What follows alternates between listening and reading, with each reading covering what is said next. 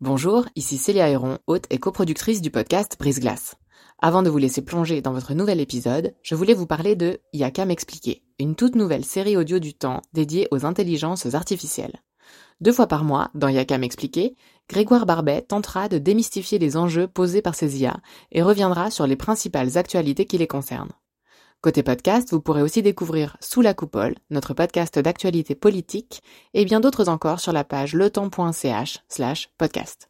J'en profite enfin pour vous dire que vous pourrez bénéficier de nombreuses offres d'abonnement au journal Le Temps, web et print, sur la page letemps.ch slash abonnement au pluriel.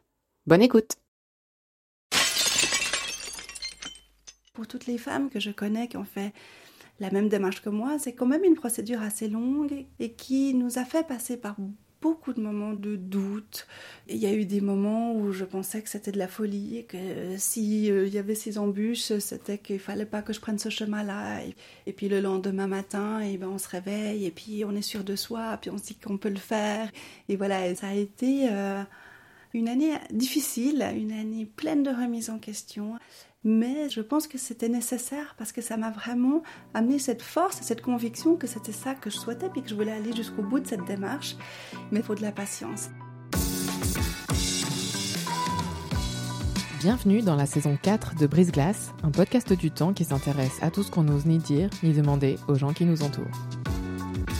La procréation médicalement assistée, ou PMA pour les intimes, est admise depuis longtemps pour les couples hétérosexuels et depuis peu pour les couples de femmes lesbiennes.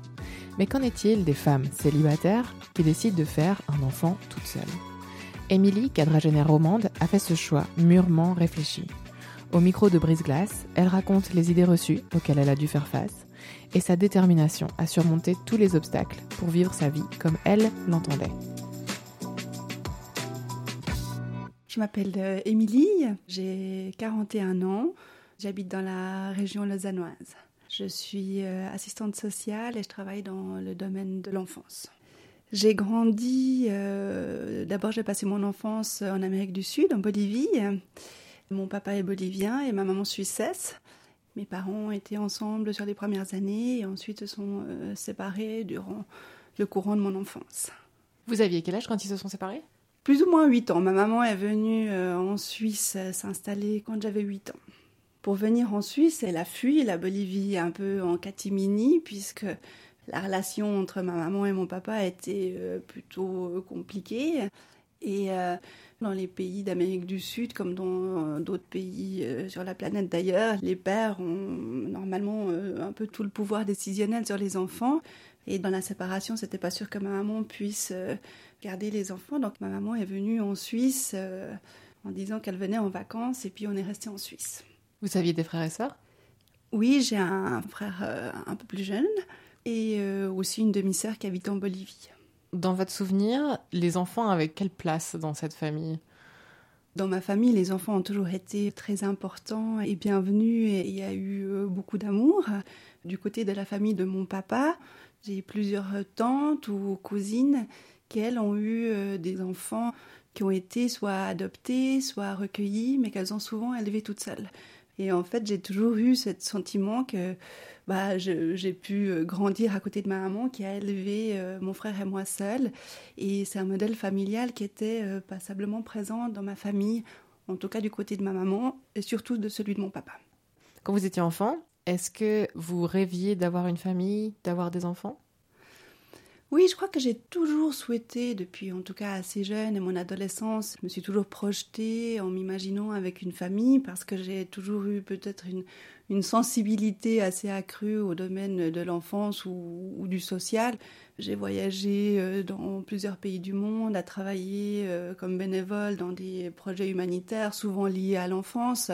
Après, j'ai décidé de faire un parcours professionnel qui était aussi lié euh, à l'enfance, alors plutôt l'enfance en difficulté, mais les enfants ont toujours fait euh, partie euh, un petit peu de mon concept de vie, que ce soit professionnel ou privé.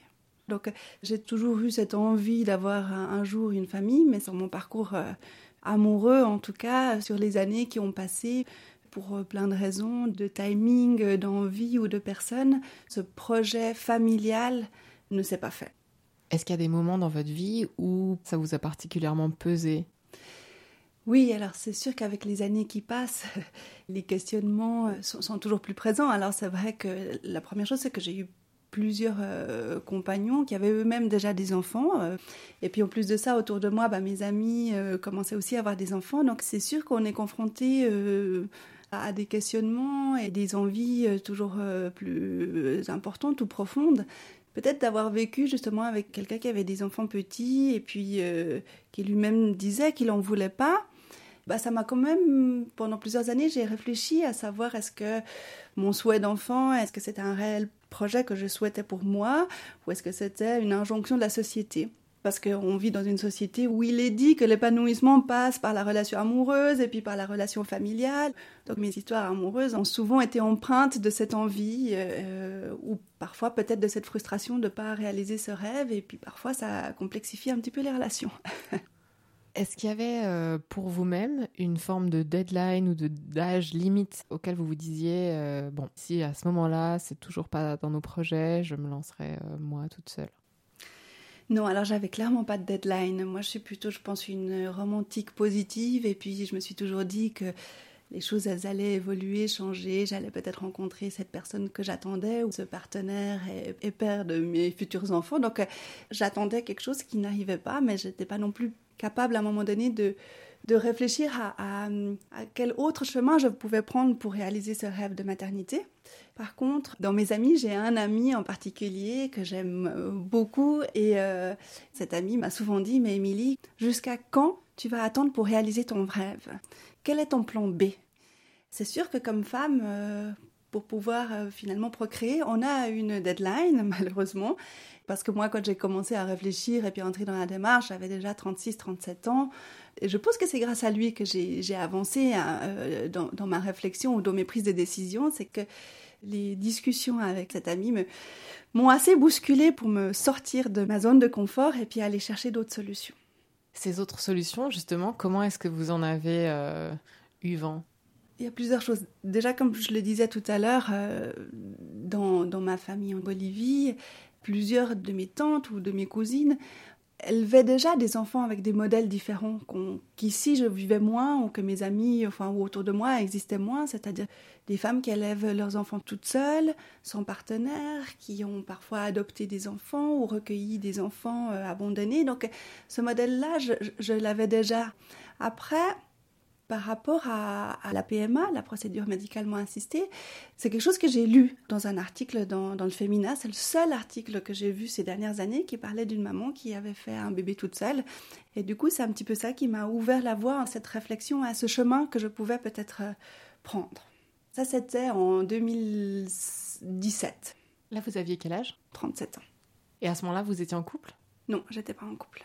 Donc, vous lisez cet article euh, dans le Féminin Qu'est-ce que vous éprouvez? Cet article est très positif en fait. C'est une femme qui explique effectivement avoir eu une petite fille euh, par PMA en Espagne. Elle en parle de manière extrêmement positive. C'est ce qui m'a un peu libérée en me disant bah waouh c'est possible et puis ça peut être beau en fait. Alors la PMA c'est euh, en fait une procédure donc qui se fait euh, dans une clinique et qui nous permet de recevoir des dons. Certaines femmes n'auront besoin que d'un don de sperme mais d'autres femmes ont aussi des difficultés avec leur propre ovocyte, donc il c'est aussi possible de recevoir un don d'ovocyte. Euh, dans plusieurs pays d'Europe, il y a eu légalement une ouverture pour que cette procédure, celle qui est du don de sperme, puisse aussi être euh, offerte aux femmes célibataires. Ici en Suisse, euh, par contre, cette procédure n'est possible que pour les couples. Pour les femmes célibataires, en tout cas, c'est pas possible. Donc, euh, moi, je suis allée en Espagne. Il y a pas mal aussi de femmes qui peuvent aller au Danemark, en Belgique, aux États-Unis, en Angleterre. Et sur cette question du don de sperme, est-ce qu'il était évident pour vous que ce serait un donneur euh, que vous ne connaissiez pas? Ou est-ce que vous a traversé l'esprit l'idée de pouvoir demander à quelqu'un autour de vous d'être euh, le donneur? Effectivement, j'ai eu à, un certain moment une occasion et des discussions avec un ami que je connais depuis longtemps, qui a lui-même une compagne et qui n'arrivait pas à avoir d'enfant. On s'est réunis à un moment donné ensemble pour se poser la question est-ce que éventuellement c'était un projet qui était envisageable, qu'il soit euh, le donneur, mais qu'on soit une famille. Comme coparent. Comme, comme une certaine coparentalité. Maintenant, après réflexion, on a décidé que c'était peut-être un modèle un peu compliqué ou qui comportait certains risques un peu plus élevés tout à coup en cas de mésentente ou de projets divergents. de projets divergents, exactement. Donc comment ça se passe après? Quand j'ai commencé à envisager ce projet de maternité seule à travers une PMA, j'ai regardé si je trouvais euh, des associations qui pouvaient euh, nous soutenir dans ces démarches. J'ai regardé s'il y avait des articles, euh, des journaux ou des émissions télévisées, mais je trouvais rien sur la Suisse. Alors quand moi j'ai lu cet article, j'ai écrit au, magazine Femina, toute une tartine d'ailleurs, en essayant de demander si je pouvais entrer en contact avec cette jeune femme qui avait fait cette démarche-là en demandant aussi s'il était possible d'avoir d'autres adresses, d'autres femmes qui auraient contacté le magazine Femina pour pouvoir essayer de créer un réseau de soutien. J'ai eu une gentille réponse des rédacteurs du Femina, mais c'est pas allé beaucoup plus loin. Donc j'ai été regarder sur les sites d'associations en France, puis je me suis rendu compte qu'il y avait des cliniques en Europe qui proposaient ces PMA aux femmes célibataires. Euh, là, pour le choix de la clinique, ça a été très rapide pour moi parce que euh, je parle espagnol, donc rapidement j'ai plutôt ciblé euh, l'Espagne pour faire ma démarche. Un soir, tout à coup, un dimanche chez moi, je me suis dit allez vas-y, voilà j'ai mis une clinique euh, qui ouvre la PMA aux femmes célibataires. J'ai trouvé une clinique sur Barcelone. J'ai écrit un email en disant que j'étais intéressée par ce type de démarche le lendemain, à 8 heures du matin, j'avais une réponse de la clinique qui me donnait euh, les informations nécessaires. J'ai pu euh, contacter le jour même quelqu'un sur place qui parlait d'ailleurs très bien aussi euh, français. Et puis, assez rapidement, ils nous ont proposé que je puisse venir visiter la clinique à Barcelone. Et quelques semaines après, je partais avec ma cousine pour ce premier rendez-vous à Barcelone. Donc la première visite, c'est une visite ou c'est déjà euh, un truc très concret? Alors dans la clinique Eugène à Barcelone, ils proposent, si c'est possible, hein, de se rendre en Espagne et d'avoir un premier rendez-vous avec euh, pour discuter de la partie administrative, puis après avec un médecin. Moi, j'avais eu euh, dix années auparavant une embolie pulmonaire en lien avec des problèmes hormonaux et la prise de la pilule. Et ça, c'est un élément que j'ai amené au médecin parce que souvent, dans ces procédures de PMA, pour euh, augmenter les chances de réussite, on va dire, il y a souvent euh, des prises d'hormones. Et par ce risque par rapport aux prises d'hormones, le médecin a assez rapidement euh, proposé d'essayer déjà de faire quelques premières inséminations sans prise d'hormones, c'est-à-dire avec un cycle tout à fait normal. Donc insémination, c'est-à-dire on injecte le don de sperme directement dans votre corps. Exactement. C'est euh, du sperme mis dans une petite pipette qui est injectée à l'intérieur de mon corps. Mais après, c'est possible aussi de pouvoir recevoir un don d'ovocytes et puis après de faire une procédure aussi in vitro, c'est-à-dire une insémination à l'extérieur du corps et puis ensuite implanter euh, l'embryon. Ce qui, moi, m'a été proposé, c'est de commencer de la manière la plus simple. Et puis après, si ça marche ou si ça marche pas, bah, peut-être d'imaginer une prise d'hormones. Et si on se rend compte que ça va toujours pas, d'imaginer d'autres chemins, comme justement un deuxième don ou bien une, euh, une FIV. Pour préciser, peut-être une des choses importantes, c'est que quand on fait une, procédure euh, de PMA, selon les pays, il y a une ouverture ou non sur l'identité du donneur quand l'enfant est majeur. En Espagne, la loi, en tout cas jusqu'à aujourd'hui, est assez stricte, c'est-à-dire que le don reste anonyme. Il n'y a pas d'ouverture de l'identité du donneur, même à l'âge de la majorité de l'enfant s'il le souhaite. La seule possibilité d'avoir accès au nom du donneur, c'est si l'enfant a un problème génétique. Par contre, dans les autres pays d'Europe, par exemple le Danemark, il y a la possibilité de choisir des donneurs ouverts puis que l'enfant puisse connaître le nom du donneur à un moment euh, donné de leur parcours. Il y a aussi d'autres euh, démarches, hein, parce qu'il y a aussi, dans certaines cliniques, on a la possibilité de choisir le donneur avec, avec des photos, avec des critères. Donc, dans les différents euh, pays ou cliniques, le choix des donneurs est très différent.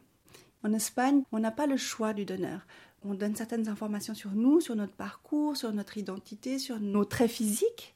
Et puis c'est la clinique qui choisit le donneur pour qu'il puisse ressembler le plus possible physiquement à la personne qui va recevoir ce don. Ce qui, moi, m'allait assez bien, je dois dire, parce que je suis toujours empruntée quand il faut faire des choix complexes. Et le fait de ne pas avoir besoin de choisir trop précisément euh, le donneur ou les critères me posait pas vraiment de soucis. Si euh, la procédure n'est pas légale pour les femmes célibataires en Suisse, comment est-ce que vous avez réussi à trouver des thérapeutes pour assurer le suivi de la grossesse suivi de la grossesse. Malgré une forme, entre guillemets, d'illégalité sur le territoire suisse? Quand j'ai décidé de prendre ce chemin de la PMA, J'étais assez intimidée et, je me souviens être très stressée quand euh, j'ai été rencontrer ma gynécologue pour lui annoncer ça. Je savais pas du tout quelle serait sa réaction, mais je m'étais effectivement dit que si elle n'entrait pas dans ce projet-là, ben, j'allais devoir me tourner vers quelqu'un d'autre. Et puis, très rapidement et assez ouvertement, ma gynécologue a eu une réaction positive en me disant qu'elle avait déjà travaillé avec cette clinique euh, en Espagne. Donc ça m'a beaucoup rassurée en fait de me dire bah voilà il y a, quelqu'un qui connaît. Je suis pas la première euh, patiente de ma gynécologue euh, à vivre ce processus. Donc ça a été un soulagement pour moi. Mais ce qu'il faut quand même savoir, c'est qu'entre le premier rendez-vous à la clinique et puis le jour de l'insémination, il y a presque une année. Premièrement, avant de commencer les inséminations, il faut avoir un dossier médical qui est prêt. Alors, il y a des critères assez précis, euh, des analyses de sang et autres. Donc, ça, ça prend du temps, puis ça se fait ici en Suisse.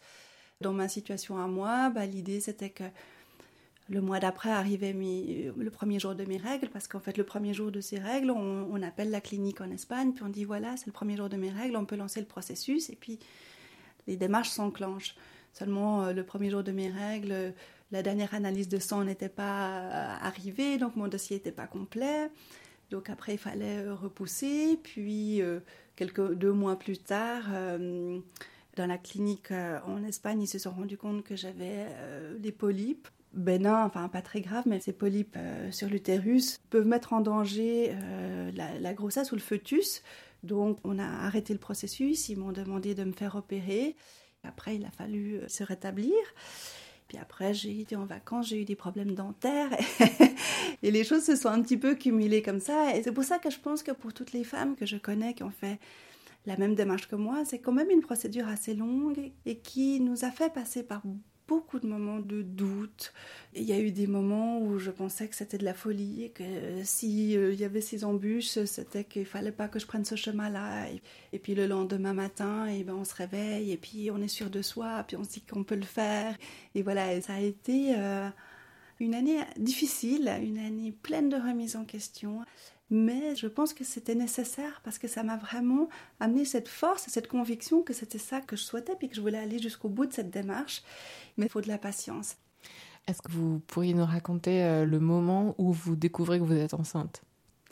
C'était probablement un des plus beaux jours de ma vie parce que quand on va dans la clinique, ils font une projection à savoir quel est le pourcentage de chance de pouvoir tomber enceinte. Euh, en une insémination ou en plusieurs inséminations selon notre âge, selon notre fertilité.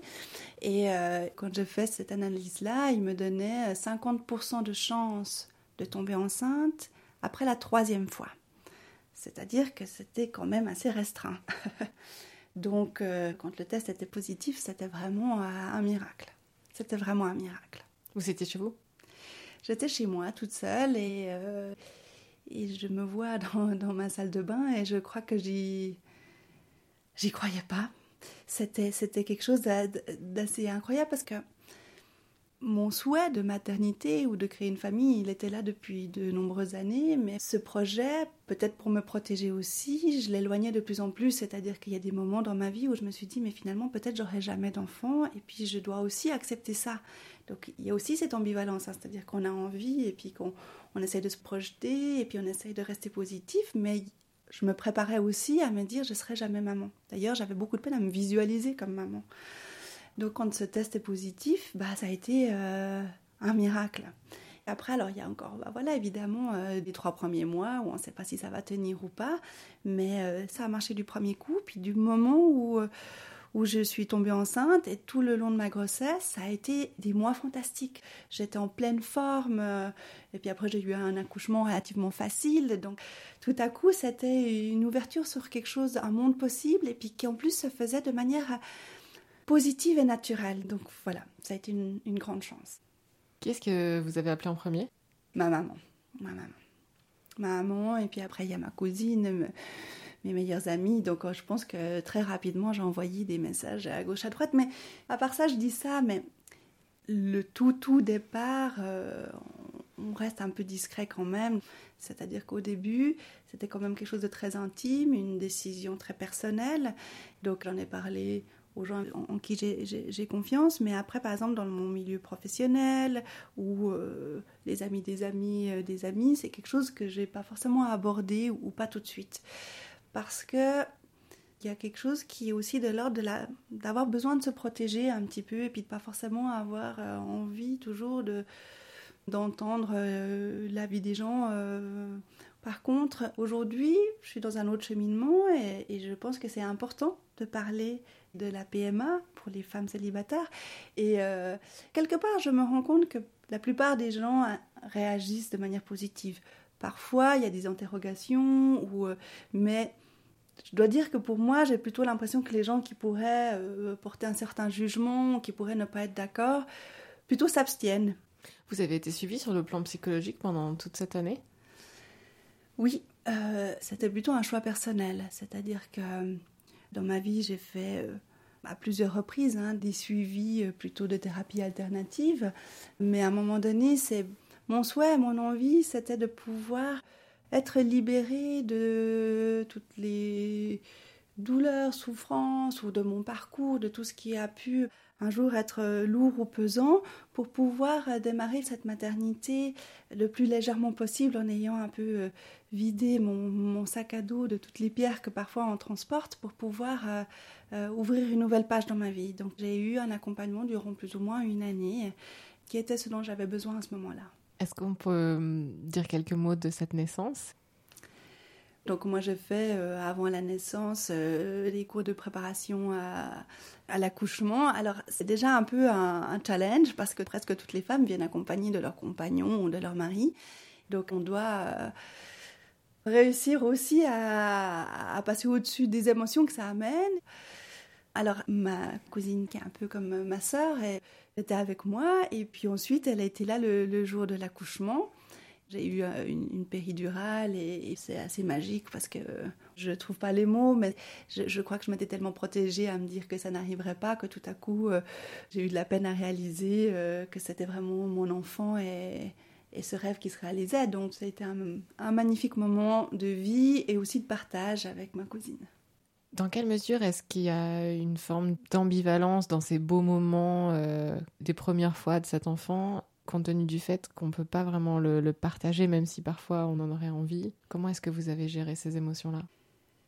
C'est sûr qu'il hum, y a des moments plus difficiles que d'autres, et puis le manque euh, d'un compagnon ou d'un père qui puisse être là pour euh, partager des moments précieux, pour pouvoir nous épauler, c'est c'est pas facile. J'échappe pas à des moments de blues ou, des moments de remise en question. Être seule, c'est une énorme responsabilité toutes les décisions, toutes, absolument toutes, nous incombent et on doit gérer euh, tous les aspects financiers. Puis après, il y a tout l'aspect logistique, émotionnel. Donc il y a des moments où on se dit, bah, c'est de la folie en fait, comment je vais faire? Et puis si ça se passe mal et que j'ai pris cette décision par moi-même, personne m'a obligée hein, à avoir un enfant et l'avoir seul. Et c'est peut-être aussi une pression qu'on peut se mettre. Il y a des moments où on sait pas si on aura la force. Je sais aussi que par moments où, j'ai pu être malade, et puis quand on est malade tout seul, c'est déjà pas facile, mais quand on est malade, vu qu'on a un enfant à gérer, c'est un, challenge supplémentaire. Donc pour moi, ça a été euh, beaucoup de doutes comme ça, et de remise en question, et de simplement se demander si on pourrait être à la hauteur. Mais de l'autre côté, bah voilà, il y a aussi des moments où je me rends compte que quand on fait les choses seul, quand on doit prendre des décisions seul, ça simplifie aussi la tâche. J'ai pas forcément toujours besoin d'être en train de négocier avec quelqu'un qui serait pas d'accord avec moi. Donc je pense que ça amène un certain équilibre qui est assez confortable. Après, je suis aussi quelqu'un qui a une force physique, qui a une force mentale, qui a la chance d'être euh, suffisamment positive pour pouvoir rebondir. Par exemple, moi, je n'étais pas du tout quelqu'un d'organisé et je suis devenue quelqu'un le plus organisé possible. Donc il y a eu plusieurs choses hein, qui m'ont aidé. La première chose, c'est effectivement déjà le sommeil. J'étais plutôt quelqu'un qui dormait euh, tard, euh, qui avait parfois travaillé jusque tard dans la nuit pour recommencer le lendemain. Maintenant, euh, je prends soin de mes heures de sommeil parce que ça, je pense que ça fait partie d'un certain équilibre. Ensuite, la gestion du quotidien. J'ai un travail qui me permet de pouvoir avoir une certaine souplesse, ça aide. Et puis après, on se crée un réseau. Alors mon fils va trois jours à la garderie et puis euh, un jour c'est moi qui le garde et puis un jour c'est sa grand-maman. Et quand il faut euh, dépanner, quand il y a une surprise, euh, une maladie, une urgence au travail, ma maman m'aide beaucoup. Ce que j'ai aussi pu développer et ce qui m'aide beaucoup, c'est des amis, mais surtout aussi le voisinage. Aujourd'hui, j'ai la chance de pouvoir avoir des voisins super chouettes qui ont aussi des enfants que je peux appeler à la dernière minute pour dire euh, j'ai une urgence au travail, je ne peux pas aller chercher euh, mon fils à la garderie, est-ce que tu peux aller? Et ça marche. Il y a des gens autour de nous sur lesquels on peut compter. Que ce soit des professionnels hein, du, du secteur médical, que l'éducation, que ma famille, que mes amis. J'ai été vraiment très bien épaulée et ils sont toujours présents autour de moi. Donc, en ce qui concerne mon chemin, ça a facilité beaucoup les choses. Est-ce que c'est posé pour vous la question d'une figure masculine autour de cet enfant?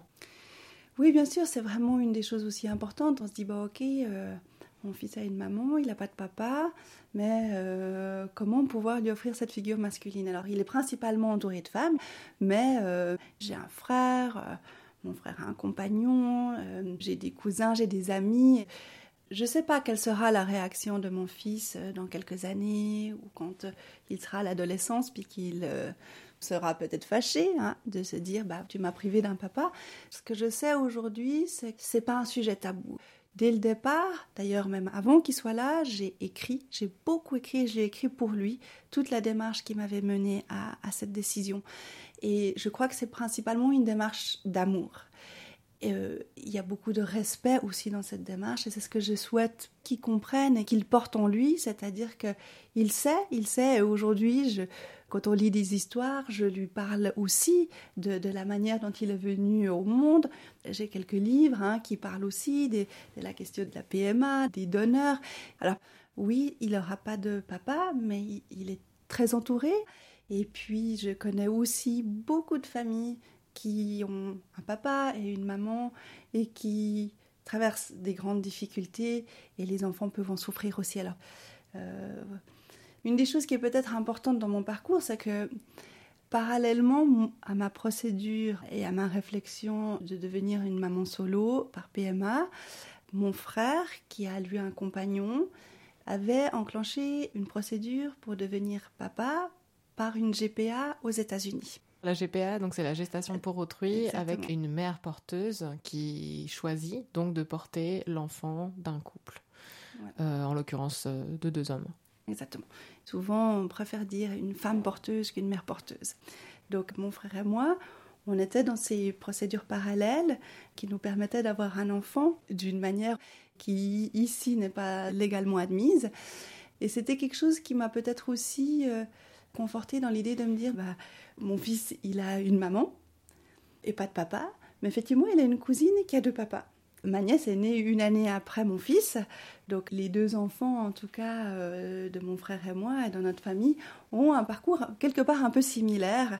Et c'est quelque chose aussi que je trouve euh, très fort et très beau. Est-ce qu'on est en train de changer euh, du point de vue sociétal sur ces normes familiales, selon vous? Je pense que ça évolue, mais extrêmement lentement.